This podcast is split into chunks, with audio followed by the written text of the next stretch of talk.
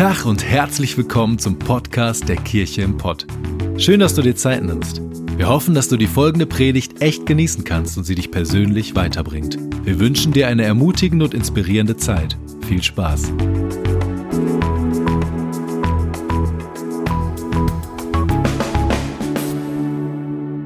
Ähm, wir werden gleich eine ganze, ähm, eigentlich fast ein ganzes Kapitel aus der Bibel lesen. Ich liebe Gottes Wort und ähm, ich liebe es, wenn wir es laut vorlesen können und ich liebe es, wenn wir dafür stehen, weil ich glaube, dass es ein Zeichen der Ehre ist und wir wollen Gottes Wort ehren. Und, ähm, aber bevor wir das tun, ich habe gestern Abend einen Eindruck gehabt, auch für eine ganz spezielle Personengruppe heute beten zu wollen. Ähm, es ist eine Personengruppe, ihr hattet Anfang des Jahres, Ende letzten Jahres wirklich einen großen Traum und, ähm, und, und irgendwas ist geplatzt in diesem Traum. Ähm, so, wenn du Dortmund-Fan bist, ähm, wir, wollen, wir wollen für dich beten auch heute. Wir glauben, Gott hat, ähm, Gott hat großartige Pläne für dich und äh, kann heilen. Und ähm, wenn du Schalke-Fan bist, irgendein Schalke-Fan hier? Irgendein Schalke-Fan hier? Drei, vier Schalke-Fans. Ich meine, wer hätte gedacht, dass sich Schalke jemals drüber freut, nicht abzusteigen? Das ist eine verrückte Saison. Anyways, ich würde sagen, wir steigen ins Wort Gottes ein. Und, ähm, und wir lesen hier aus Römer 6, Römer 6 ab Vers 1. Und wir lesen, welchen Schluss ziehen wir nun daraus? Sollen wir weiterhin sündigen, damit sich die Gnade in vollem Maß auswirkt? Niemals. Wir sind doch, was die Sünde betrifft, gestorben. Wie können wir da noch länger mit der Sünde leben?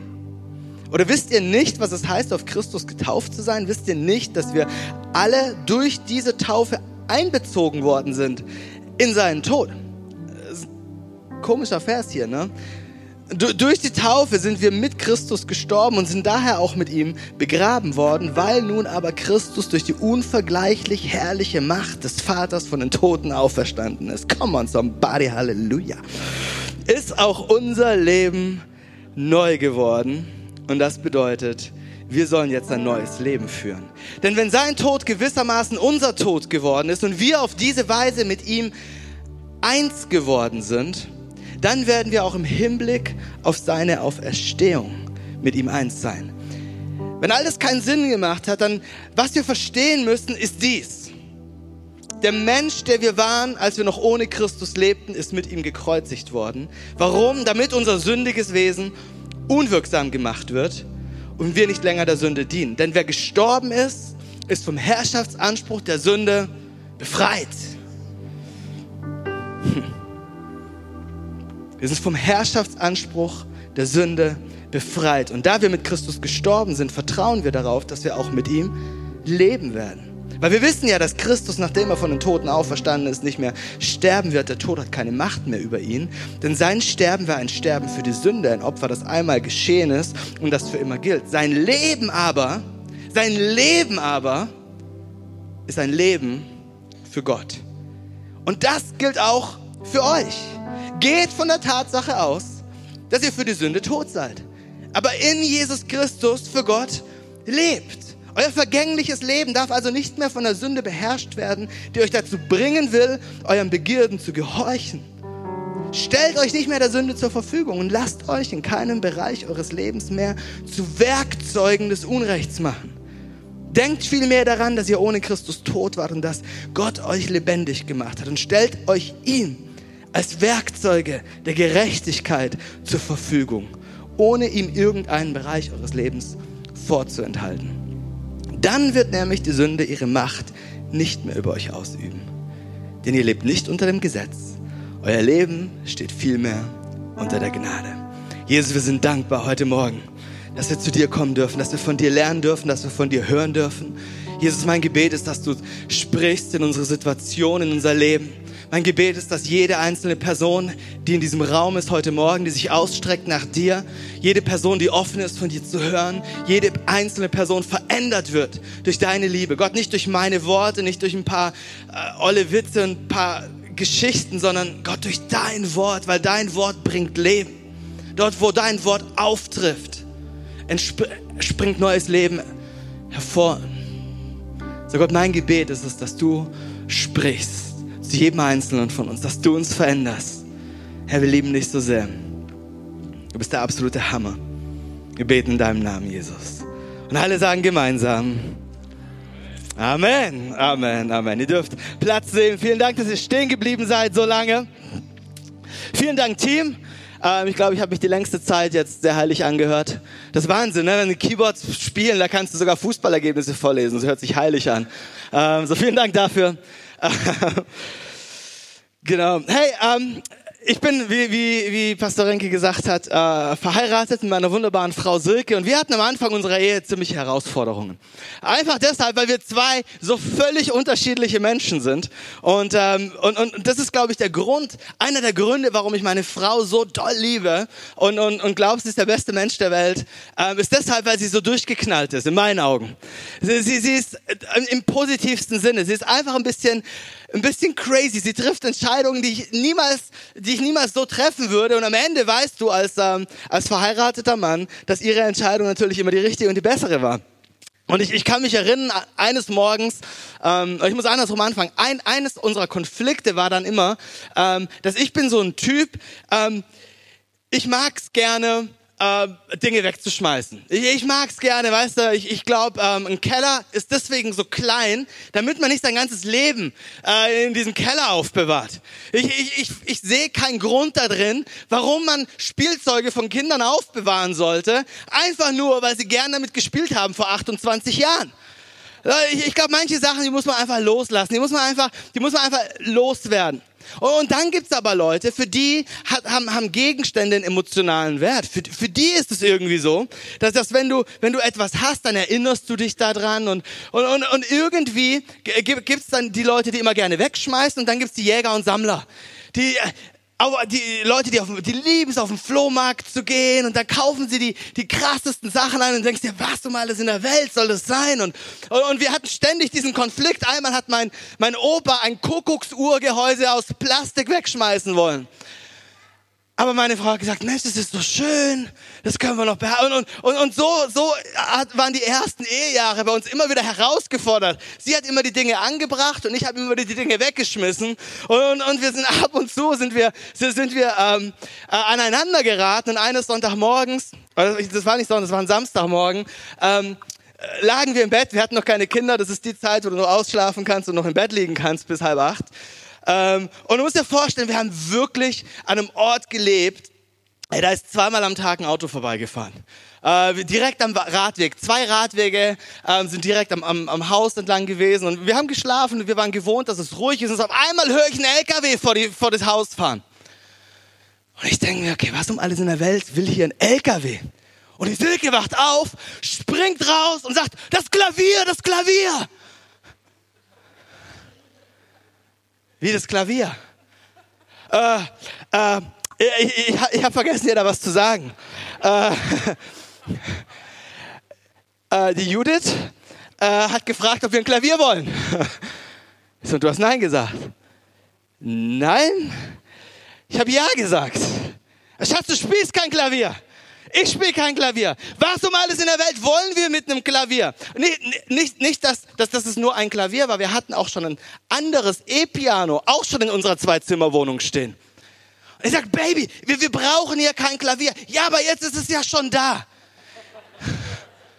Also was ist passiert? Der LKW macht seine Klappe, also öffnet die Klappe, die Hebebühne fährt runter und, und die, die schieben das Klavier hoch und ich bin, ich bin ausgetickt.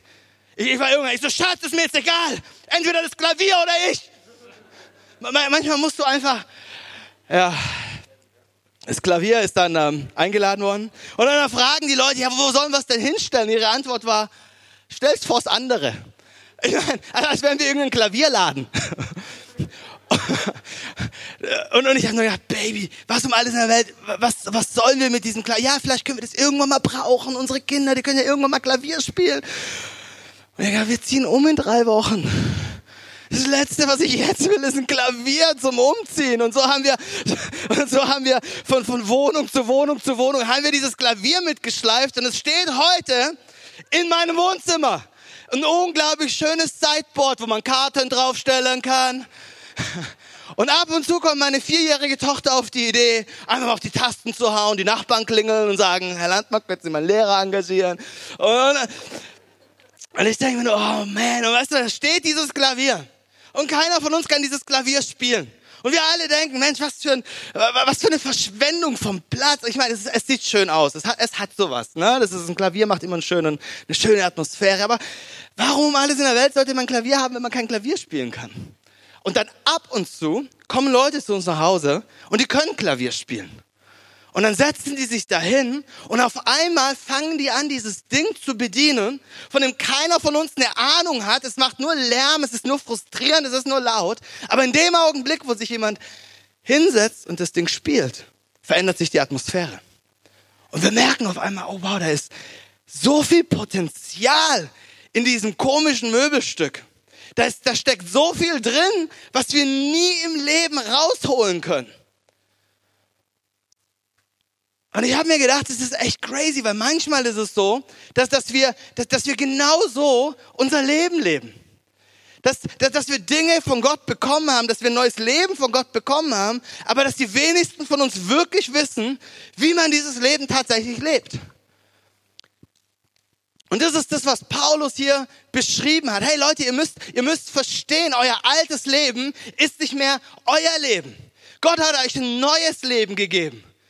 Aber viele von uns nehmen jetzt dieses neue Leben und sie stellen sich das in irgendeine Ecke, in irgendeinen Keller, in irgendeine Garage und wissen, okay, das Ding ist jetzt irgendwie da, aber wie um alles in der Welt soll dieses neue Leben, was Gott mir gegeben hat, mein Leben im Augenblick revolutionieren, verändern?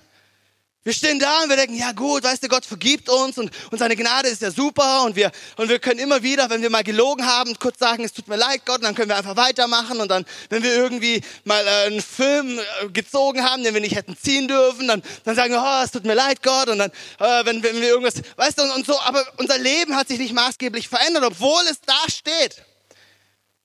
Es tut mir leid, wenn ich dich anschreie, aber ich bin leidenschaftlich über das Thema. Ähm, es, es, es steht im Eck und wir, und wir haben nie gelernt, das wirklich zu leben, es wirklich zu benutzen. Vielleicht hast du solche Dinge in deinem Leben, solche, solche Gegenstände, die da liegen, die voller Potenzial sind. Aber du weißt einfach nicht, wie man sie, wie man sie anwendet. Weißt du, ich glaube, unser Problem liegt darin, dass wir ein falsches Verständnis haben von dem, was Gnade bedeutet. Ich glaube, wir, wir haben gehört in der Kirche, wenn du regelmäßig in die Kirche kommst, dann hörst du, oh Gott ist dir gnädig. Dann hörst du, ah, weißt du, Gnade bedeutet, wir können es ganz, ganz oft probieren und Gott ist nie böse. Das ist so das, was wir, was wir irgendwie als, als Gnade abgespeichert haben. Aber das Problem ist, dass wenn, wenn, wenn, wir, wenn das unsere Definition ist von Gnade, wenn das die Definition ist von unserem neuen Leben, dann ist unser Leben nichts weiter als Trial and Error. Das ist nichts anderes als probieren und scheitern, probieren und scheitern. Und alles, was Jesus uns anbietet, ist ein schlechtes Gewissen. Weil die Maßstäbe so hoch sind, dass keiner von uns jemals die Chance hat, die wirklich zu, zu erfüllen. Richtig? Aber irgendwie passt es nicht zusammen, wenn du mich fragst. Äh, das, was Gott uns anbietet, dieses Leben, was er uns, was er uns schenkt, dieses Leben der Fülle, passt nicht zusammen mit einem Leben, was ich bei so vielen von uns sehe, was gekennzeichnet ist von Schuldgefühlen, von Versagen, von, von einem Gefühl von, von ich, ich bin nicht gut genug, von ich reich nicht aus. Und wir haben so oft gehört, weißt du, Jesus ist für unsere Schuld gestorben. Und, und glaub mir, Darauf basiere ich mein Leben auf dieser Aussage. Dafür lege ich meine Hand ins Feuer. Ich will in keinem Fall möchte ich diese Aussage in irgendeiner Art und Weise relativieren oder die, oder die Brisanz rausnehmen. Und wir haben gehört, dass die Botschaft des Kreuzes die Botschaft der Vergebung ist. Aber wir müssen gleichzeitig lernen, dass, dass, dass wir als Christen nicht nur die Botschaft des Kreuzes haben, sondern wir als Christen auch die Botschaft der Auferstehung haben wir, wir haben nicht nur die Botschaft der Vergebung, sondern wir haben auch die Botschaft des neuen Lebens. Gott ist nicht nur gekommen, um dir zu vergeben. Gott ist nicht nur gekommen, damit, oder Jesus ist nicht nur gekommen und gestorben, damit wir, damit wir eine Vergebung bekommen, sondern er ist auch gekommen, damit wir neues Leben bekommen. Und das habe ich manchmal das Gefühl, dass wir diese Vergebungssache, die haben wir ganz gut kapiert. Da haben wir verstanden, ja klar, ich habe was falsch gemacht, mir wird vergeben, alles wieder gut. Aber wir vergessen, welche Kraft und welche Power in diesem neuen Leben steckt. Und das ist genau das, was Paulus hier gesagt hat. Euer Leben ist ein Leben für Gott. So die Frage, die wir uns stellen müssen, ist, aus welcher Perspektive leben wir unser Leben? Ah, le leben wir unser Leben aus der Perspektive des Kreuzes, aus der Perspektive von Karfreitag, aus der Perspektive von, von mir ist vergeben? Oder leben wir unser Leben aus der Perspektive von Ostersonntag? Nämlich nicht nur, dass mir vergeben ist, sondern dass mir neues Leben gegeben ist.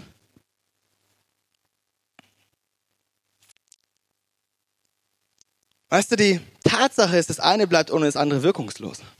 Hier geht es nicht um ein Entweder-Oder. Hier geht es um ein sowohl als auch. Weißt du, ohne den Tod gibt es keine Auferstehung, aber, aber ohne Auferstehung bleibt der Tod der Sieger. Es bringt nichts. Ohne Vergebung gibt es kein neues Leben, aber, aber ohne Vergebung ist neues Leben wie ein Hamsterrad.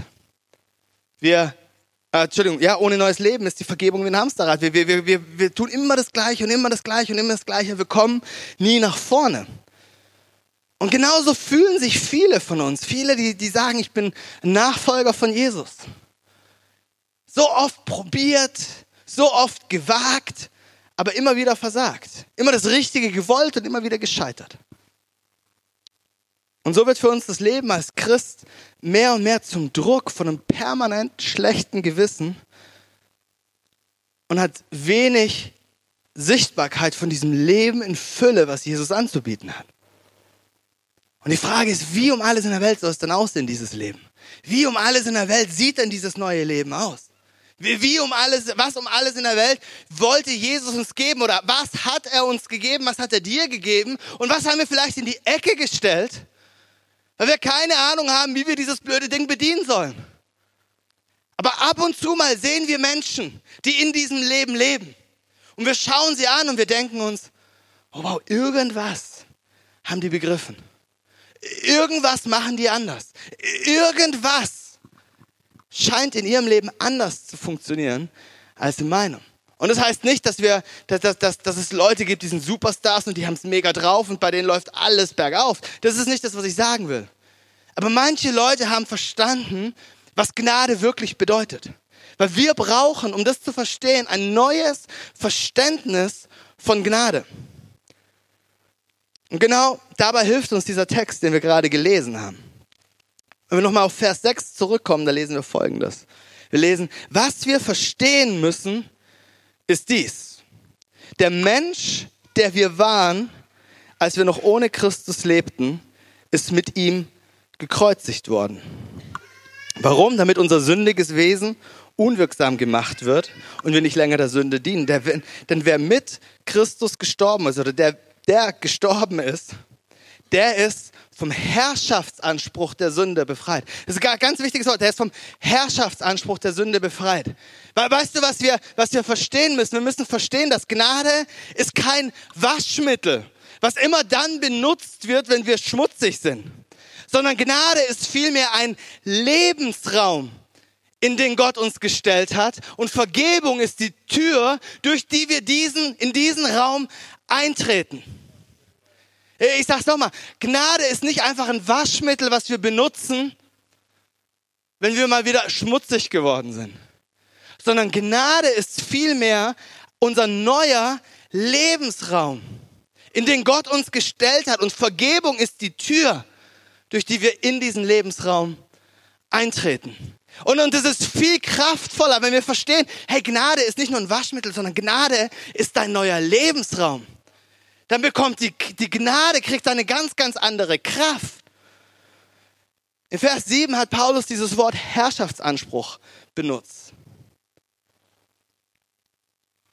Und was es bedeutet ist, dass, dass, dass wir in einer Welt leben, in der Sünde, das, was ist Sünde? Sünde ist nicht, du hast zu viel Schokolade gegessen.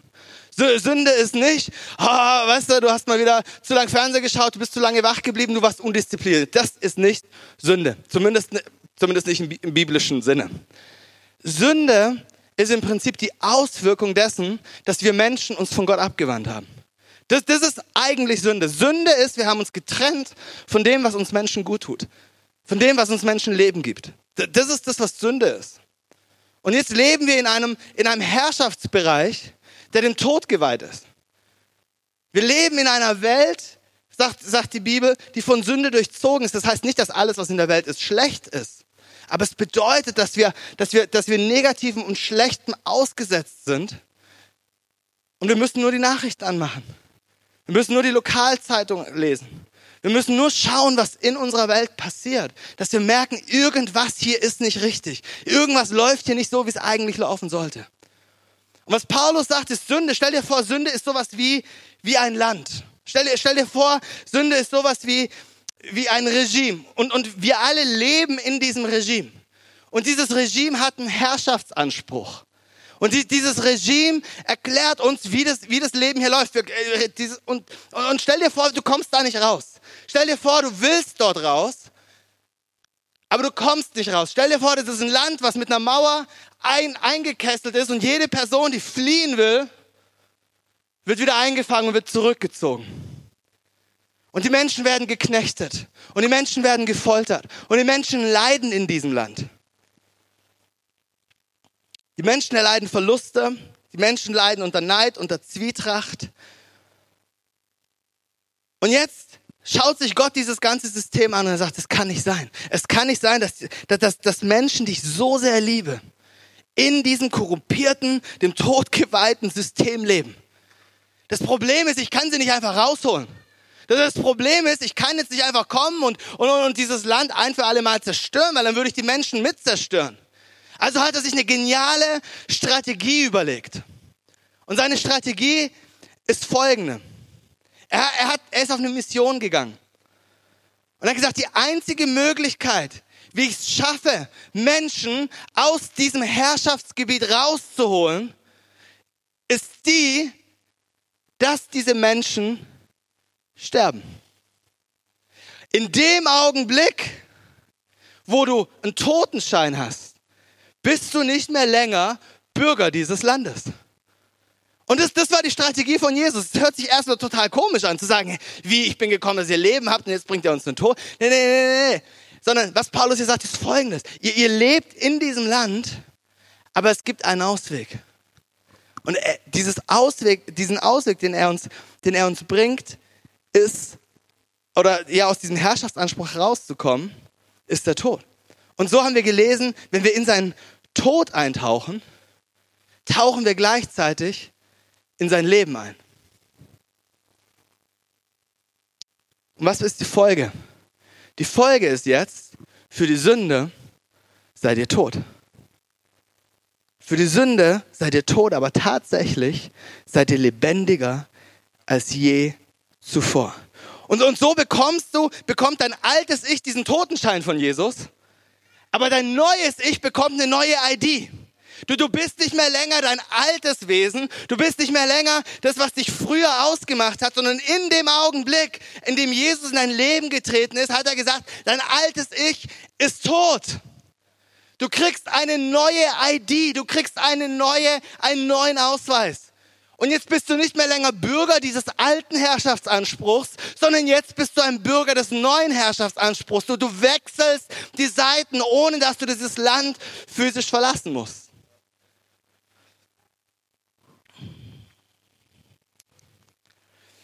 Und jetzt stell dir vor, die, die, dieses Land der Sünde hat sozusagen ein paar Agenten. Und diese Agenten laufen von Haustür zu Haustür, um ihre, um ihre Einwohner zu quälen. Und dann klopfen sie bei mir an der Tür und sie sagen, oh, wohnt hier Alex der Versager? Äh, wo, wohnt hier Alex der Lügner? Wohnt hier Alex, der, der letzte Woche schon wieder Dinge getan hat, die er besser nicht hätte tun sollen? Wo wohnt hier Alex, der es einfach nicht schafft, bei der Wahrheit zu bleiben? Wohnt hier Alex, der es einfach nicht schafft, treu zu bleiben? Wohnt hier Alex, der es einfach nicht schafft, äh, irgendwas zu behalten, irgendwas zustande zu bringen? Und dann öffne ich die Tür und ich schaue die beiden an und ich sage, Alex, der Lügner? Alex, der Versager? Ach so, nee, der, der ist tot. Der wohnt hier nicht mehr. Der ist, der ist nicht mehr länger da. Der ist nicht mehr länger existent. Ach so, und, und wer sind Sie? Wer bist du? Ach, ich. Ich bin Alex der Gerechte. Ich bin Alex der Geliebte. Ich bin Alex, der Bestimmung hat auf seinem Leben. Ich bin Alex, der nicht länger definiert wird durch das, was er tut oder durch das, was er getan hat, sondern ich bin Alex, der jetzt die neue Person ist, wie Gott sie sieht. Ich bin nicht länger im Herrschaftsanspruch der Sünde, sondern ich bin in einem neuen Herrschaftsanspruch. Aber so viele von uns lassen sich immer noch knechten von dem, was wir früher getan haben. Wir lassen uns knechten von den Fehlern, die wir früher begangen haben. Und fragen uns, warum wir nie in dieses neue Leben eintauchen. Aber Gnade ist nicht nur ein Waschmittel, sondern Gnade ist ein neuer Lebensraum. Wir sind tot für die Sünde, aber tatsächlich sind wir lebendiger als je zuvor. Unser Problem ist, dass wir dieses Prinzip nicht verstanden haben. Weißt du, viele von uns kommen zu Gott. Wir wollen fliehen aus diesem Land und wir suchen bei Gott Asyl.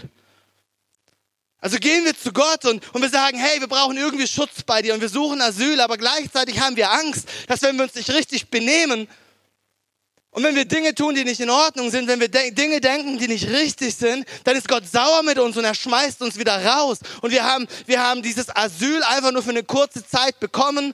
Aber weißt du was? Gott verteilt kein Asyl, sondern Gott schenkt dir eine neue Staatsbürgerschaft. Weil was, was, was hier passiert ist folgendes, was Paulus schreibt in Epheser ist, ihr seid nicht mehr länger Fremde ohne Bürgerrecht, sondern ihr seid Bürger des Himmels.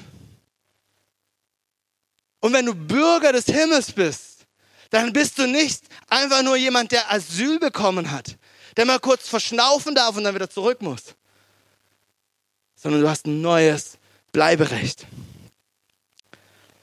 Und wenn ich verstanden habe, dass Gnade das Land ist, zu dem ich gehöre, dass Gnade mein, mein neuer, mein natürlicher Lebensraum ist, dass ich nicht dazu bestimmt bin, mit einem schlechten Gewissen durch diese Welt zu laufen, weil ich es immer noch nicht drauf habe, weil, weil unter uns, unter vier Augen, keiner von uns hat es drauf. Äh, keiner von uns hat es drauf. Aber die Frage ist, lassen wir uns von dem immer noch knechten? Lassen wir immer noch Dinge, die, die, die so tun, als hätten sie einen Herrschaftsanspruch auf unser Leben, lassen wir sie immer noch gewähren? Oder stehen wir da und sagen, nee, nee, nee, nee, nee. Die alte Person, die ihr knechten wollt, die ist tot die gibt's nicht mehr. Der ist, der ist nicht mehr da, der ist nicht mehr existent. Der alte Alex, selbst wenn ich mich immer noch in, manchen Dingen falsch verhalte, ist mein altes Ich trotzdem tot. Und ich habe eine neue Identität bekommen. Ich, ich, ich bin ähm, geboren, ich habe das, ich würde sagen, für mich ein, ein, riesengroßes Privileg, dass ich hier in diesem Land geboren worden bin. Ich habe ich hab die Staatsbürgerschaft, die deutsche Staatsbürgerschaft. Ja, die verliere ich nicht, weil ich einfach auf der Autobahn mal 30 km zu schnell fahre. Die, die verliere ich nicht nur, weil ich mich daneben behalte. Ich habe zwar Konsequenzen zu tragen, die sind manchmal teuer und manchmal musst du laufen. Aber Tatsache ist, ich bin trotzdem Teil dieses Landes. So, wenn ich verstanden habe, dass dies das Leben ist, was Gott für uns hat, dann müssen wir verstehen, dass wir für die Sünde tot sind, aber lebendig für Gott. Und das ist das, was, was so wichtig ist. Und, jetzt fängt es erst an, richtig Spaß zu machen. Weil, weil, weil wir haben immer nur, okay, wir sind für die Sünde tot, wir sind für die Sünde tot. Aber, aber weißt du was, was Paulus ausschreibt? Jetzt seid ihr gleichzeitig lebendig für Gott. Wir werden in dem Land, in dem wir zwar noch leben, aber zu dem wir nicht mehr gehören, sozusagen zu Widerstandskämpfern. Wir werden zu, zu kleinen Agenten, die anderen Menschen helfen und sagen, hey, da gibt es eine Möglichkeit für dich. Da gibt es eine neue Hoffnung für dich. Du musst nicht länger so weiterleben wie bisher, sondern da gibt es einen Ausweg und sein Name ist Jesus. Und er kann auch dir einen Totenschein ausstellen. Aber mach dir keine Sorgen, du kriegst in dem gleichen Augenblick auch eine neue ID. Denkt viel mehr daran, dass ihr ohne Christus tot wart. Paulus dreht das Ganze hier gerade um. Denkt viel mehr daran, dass ihr ohne Christus tot wart und dass Gott euch lebendig gemacht hat. Und was ist die Konsequenz jetzt daraus? Aus all dem. Die Konsequenz ist, lasst euch oder stellt euch ihm als Werkzeuge der Gerechtigkeit zur Verfügung. Das Team kann nach oben kommen. Ich meine damit ähm, das Worship-Team, nicht das Welcome-Team oder so, falls du dich fragst, wer jetzt da nach oben kommt. So stellt euch Gott als Werkzeuge der Gerechtigkeit zur Verfügung. Das griechische Wort, was Paulus hier benutzt für Werkzeuge, ist das Wort Oplon. Und je nach Kontext kann das gleiche Wort mal für Werkzeug und mal für Waffe benutzt werden. Und wenn du dich fragst, wie sieht dieses Leben mit Gott und für Gott denn aus? dann lass mich dich erklären, da drin liegt das Geheimnis, weil das Leben mit Gott fängt dann richtig Spaß, zum, äh, fängt dann an richtig Spaß zu machen. Wenn Gott nicht nur für dich kämpft, sondern wenn Gott beginnt, mit dir zu kämpfen. Das Leben mit Gott fängt dann an, richtig, richtig gut zu werden, wenn wir nicht nur länger sagen, oh Gott, ich brauche dich, Gott, ich brauche dich, sondern es fängt dann an, gut zu werden, wenn wir sagen, oh Gott, brauch mich, Gott, brauch mich. Stellt euch ihm als Werkzeuge oder als Waffen der Gerechtigkeit zur Verfügung. Jetzt je nachdem, aus welchem Kontext du kommst, ich bin, ich bin ein Typ, für mich funktioniert das Wort Waffe besser. Also wenn ich mir überlege, ich könnte eine Waffe sein, so ein, so ein richtig, so ein Hammerschwert, so ein, so ein Zweihandschwert oder noch so ein Laserschwert. Ich möchte das Laserschwert in Gottes Hand sein. Ich besser wie jetzt ein Spaten oder so. Ich bin nicht sogar ein Spaten, ich bin lieber ein Schwert. Keine Ahnung.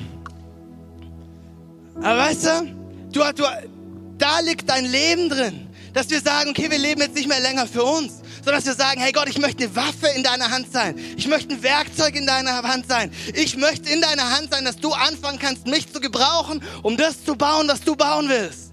Es geht nicht länger nur um die Fehler der Vergangenheit. Dieses durch. Das Ding, dein altes Ich ist tot. Jetzt stell dein neues Ich ihm zur Verfügung. Das ganze Ding funktioniert nur zu zweit.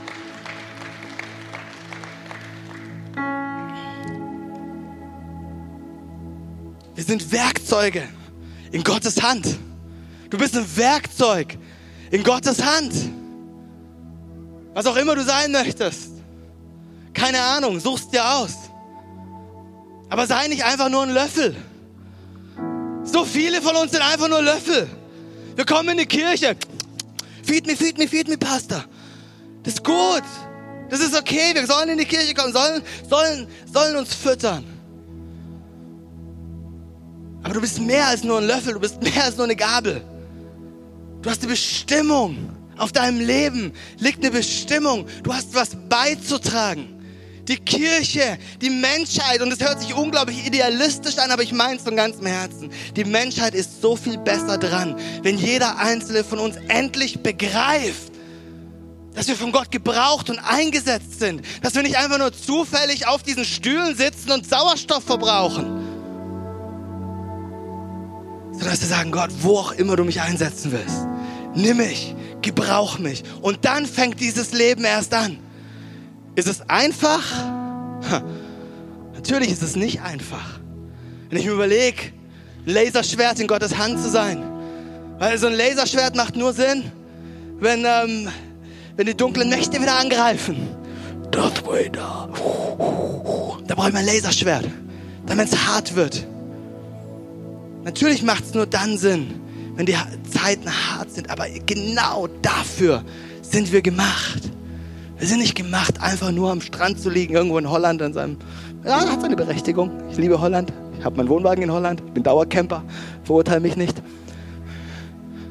Natürlich braucht es diese Zeiten, aber, aber unser Leben ist so viel mehr. Die Frage ist, bist du bereit, dich von Gott einsetzen zu lassen? Bist du bereit zu sagen, Gott, was, was ist meine Bestimmung? Ich möchte mein Leben dir zur Verfügung stellen. Ich will nicht einfach nur Vergebung haben für meine Vergangenheit, sondern ich will dieses neue Leben haben. Und das ist das, was, was Paulus schreibt. Also lass uns eintauchen in dieses neue Leben. Wo ist deine Bestimmung? Was ist dein was, was für ein Werkzeug bist du? Was für ein Werkzeug willst du sein? Komm mit einem Löffel, ist in Ordnung. Aber gleichzeitig vergiss deinen Spaten nicht. Gleichzeitig fang an, was beizutragen, wo auch immer Gott dich hingestellt hat. In deiner Familie, an deiner Arbeit, in deiner Kleingruppe, in, der, in deiner, wo auch immer, Uni, Schule, wo auch immer du bist. Da bist du ein Werkzeug, da bist du eine Waffe in Gottes Hand. Lass dich nicht von deinem schlechten Gewissen niederringen. Du bist nicht mehr länger unter dem Herrschaftsbereich des Alten, sondern du bist Widerstandskämpfer des Neuen und gibst Menschen eine Hoffnung weiter, die sie nie im Leben für sich selbst wahrgenommen haben.